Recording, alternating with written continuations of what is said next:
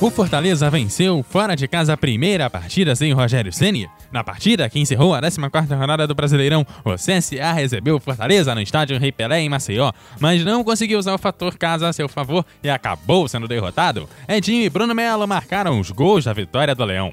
Esse foi o primeiro compromisso do Fortaleza após a saída do Rogério Ceni, o técnico campeão da Série B, campeão da Copa do Nordeste e campeão do Campeonato Cearense, vai dirigir o Cruzeiro. Marconi Montenegro foi quem comandou o Leão na partida, mas o Fortaleza já sabe quem será o novo treinador. Nesta segunda, o técnico Zé Ricardo fechou com o clube e já deve estrear na rodada do fim de semana.